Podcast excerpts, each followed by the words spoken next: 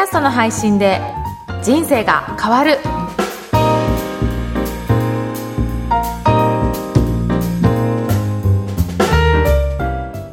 こんにちは、声ラボの岡田です。今回は特別編として、チームオクトル、セールスライターの島尾香織さんにゲストにお越しいただきました。よろしくお願いしますよ。ろしくお願いいたします。まず、チームオクトルさん、どんなことをされているのか、あの、授業の内容から教えていただけるでしょうか。わかりました。えー私たちチームオクトルは、えーアラフィフのですね、うん IT オタク、はいえ3人女性なんですけども、女性はい。女性なのに女 IT 性、なあはい、オタクですね。はい。で、えっと、あの、それぞれ3人、あの、持ち場が違いまして、あはいで、私は、あの、セールスライティングが得意なんですが、うんあとは、えっ、と、ライターですね。うんそれから、まあ、ブログの講師をしているとかですね。はい。で、あとはもう一人は、あの、システム系が得意な、まあ、あの、その3人が集まりまして、IT が苦手の、うん特に女性の起業家さんのはいサポートをさせていただいております。そうなんですね。はいそれぞれ、じゃあ皆さん、得意分野の違うメンバーが集まってはいやられてるんですね。はいなので、まあ、あのえいろいろなことができるので、うんまあ、例えば今言い忘れましたけど、動画とか、はいあとは画像の編集とか、そういったことも、あの、得意なので、あの、これ全部一人でやると大変なんですが、そうですよね。はい、一人一人、こう、担当が決まっているので、うんですので、まあ、例えば起業したての方で、うん。ホームページ作りたい、はいえーブログも整えたい、うんまあちょっと YouTube も始めてみようかなとかってなると、いろんなことが必要になってくるじゃないですか。そうですね。えーそれで、あの、まあ普通だったら、各業者さんにうん。頼むとか、うん。まあ自分で独学でやっていくとか、はい。っていうことになるんですけれども、まあ業者さんに発注する場合、いろんなところにこう発注してると、はい。なんかなかなか大変じゃないでか。ですすね。で。も私たちだとうん、一気に全部、おー。はい、お受けできるので、じゃあそこが強みなんですね。そこ強みですね。最近あの IT って言っても、はいいろいろな Facebook あったり、はい Twitter あったりとか、はい本当に YouTube あったりとか、はいいろいろ種類ありますけど、はいそれは、あの、どういったものを今対応されてるんでしょうかね？そうですね。あの、ほとんど網羅。モーラできてるんですね。まあ、得意なのは、はいやはりブログ、うんうん Facebook、うんあとは動画、まあ YouTube ですね。そうなんですねはい。あと、まあ、ポッドキャストもね、はい私たちやらせていただいてるので、そうなんでねこちらの方もあの、岡田さんに教えていただいて、あの、ノウハウありますので、なので、まあ、ほとんどいけますね。なんですね。はい。これ、お客さんによってはい何か使い分けはされてるんでしょうか、そうですね。あのーまあ、お客様によっうてん提供されるサービスがいろいろありますよね。はい。で、私たちあの、女性の方がやっぱりお客様多いので、美容系の方もいらっしゃるんですね。はい美容室さんとか、はい。あとはまあちょっとネイリストさんだったりとか、うんっていうことになると、やっぱり映えるうんものになってくるので、そうすねまあそういった方はやはりインスタ使っていただいたりとかっていうご案内になりますね。じゃあ、そのお客さんに応じてうんはい、必要なメディアをはい提供して活用方法をお伝えしてる。はい、そうですね。そんな感じですね。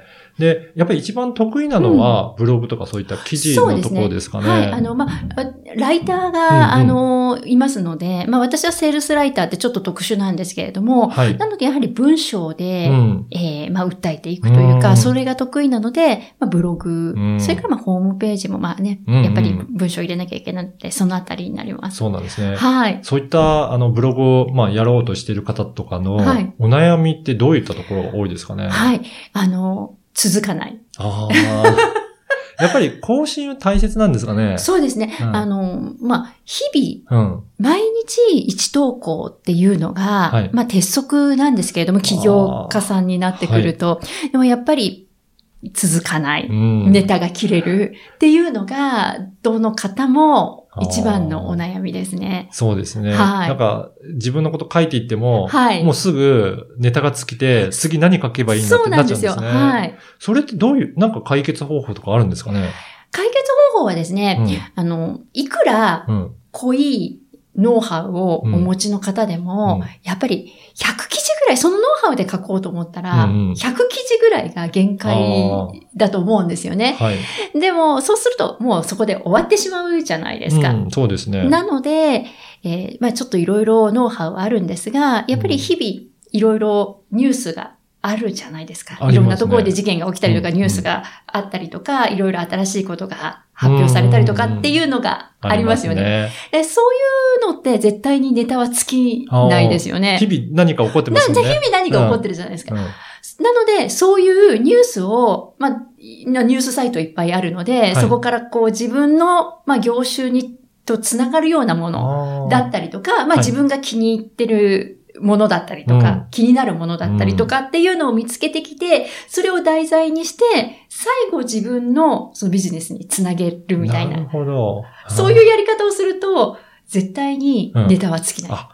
だからやっぱりそういう工夫をするといいんですね。そうですそうです。ただそれをやるには、うん。やっぱりちょっと文章的なテクニックが必要になるのおで、そのあたりは、あの、レクチャーして、はい。やっぱり書いて慣れてトレーニングしてっていうことが少し必要になってきますけれども、うん。まあこれは一つの方法なんですけれども。うん。あ、じゃあそういうふうな工夫をしながらやると、はい。記事がどんどん繋がって、継続できるようになるってことなんですね。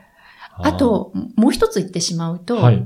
人間の記憶って、やはり90日ぐらいで消えていくんですよね。あー3ヶ月ぐらいで、はいこう、消えていくので、メインになる、その90ネタといいますかね、あの、その方のビジネスの、はい。まあそれだけこう、しっかり記事を固めていただいたら、はい。あとはそれを少しずつう、ん。まあ、リライトといいますあか、ーはい。ちょっとずつ見せ方違えるとか、切り口変えるとか、うんタイトルを変えるとかっていう風に発信していくと、うん永遠にそれで続けられる。そうか。だから全部覚えてるわけではないので、そうです、そうです。見せ方ちょっと変えれば、そうです、そうです。記事になる。その方ァンで、うん。毎日メルマガを欠かさず読んでる方でも、うん3ヶ月前のことって絶対覚えてないんですよ。確かにそうですよね。いくらファンでも。で、はいあ、これ聞いたことあるなと思っても、うんまた新たな形でやってくると、うん、うん、いいこと言ってらっしゃるみたいな感じになるので、確かにちょっとかなりあの、これネタバラしちゃいましたけれども、でも、そういうことなので、やり方によってはもうずっと永遠に続けていかれる。ということなんですね。はい、そうです。で、あの、先ほどもちょっと出ましたけど、はい。あの、ポッドキャストもやポッドキャスト。はい、はい。やっていらっしゃって、それも本当に毎日更新ですよね。そうなんです。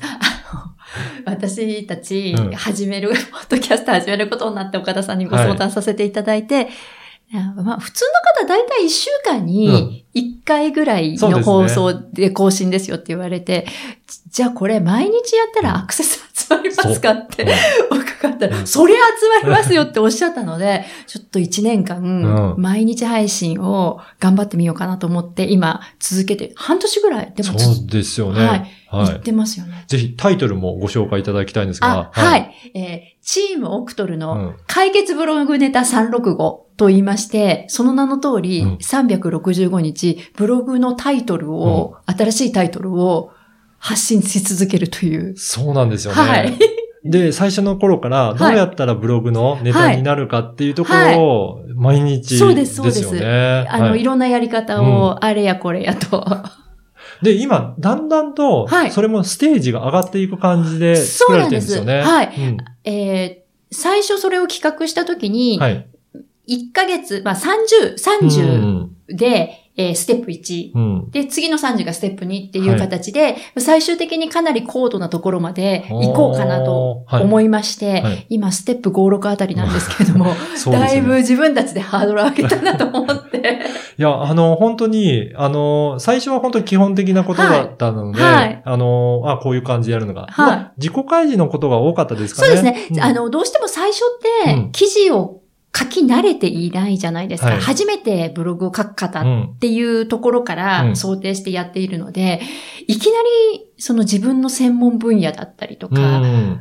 む難しいんですよね、書くのが。やっぱ。りそうなんですね。はい。うん。なので、その自分のこと、うん。自分が経験してきたこととか、はい。自分の生い立ちだったりとか、そういうのを書くのが、あと趣味だったりとか、うん。その方が書きやすい。あ、やっぱりそれは書き慣れてない人のために、はいまず書くことを習慣化する。そうです。そこの練習もあるんですね。はいああ、はい。なるほど。じゃあそこで慣れていったら、はいだんだんと専門的なことを書いていく。そうですね。あーじゃあそのステップが分かるようになっていくっていうことなんですね。はいうん一応そのつもりでい作っておりますけれども。今、あの、最新のあたりは、はいいろいろ、あの、キーワードとかを組み合わせながらっていう感じですよね。そうです。はい。だんだんと高度になっていって、で、いろいろ魅力のあるテーマで、あの、記事を書けるようにっていう。そうですね。そういったところまでなってるんですね。まあ、あの、ブログって、やっぱりタイトル命っていうのがおありますので、メルマガでももうブログでも、まあうんなネット上にある記事何でもそうなんですけど、ーうんタイトルが、むむって思ってもらえないと、にそっから先読んでもらえないので、なので、この5、6あたりは結構タイトルのことをうんやってますね。そうですね。はい。いや、ぜひ、あのー今回、あの、ポッドキャストのこともお話しいただいたんですが、はい。もうちょっとお伺いしたいので、はいまた来週はい後半詳しいこともはいお伺いしたいと思います。はい。はい。今回は、えーチームオクトル、セールスライターの下尾さんにお話を伺いました。どうもありがとうございました。ありがとうございました。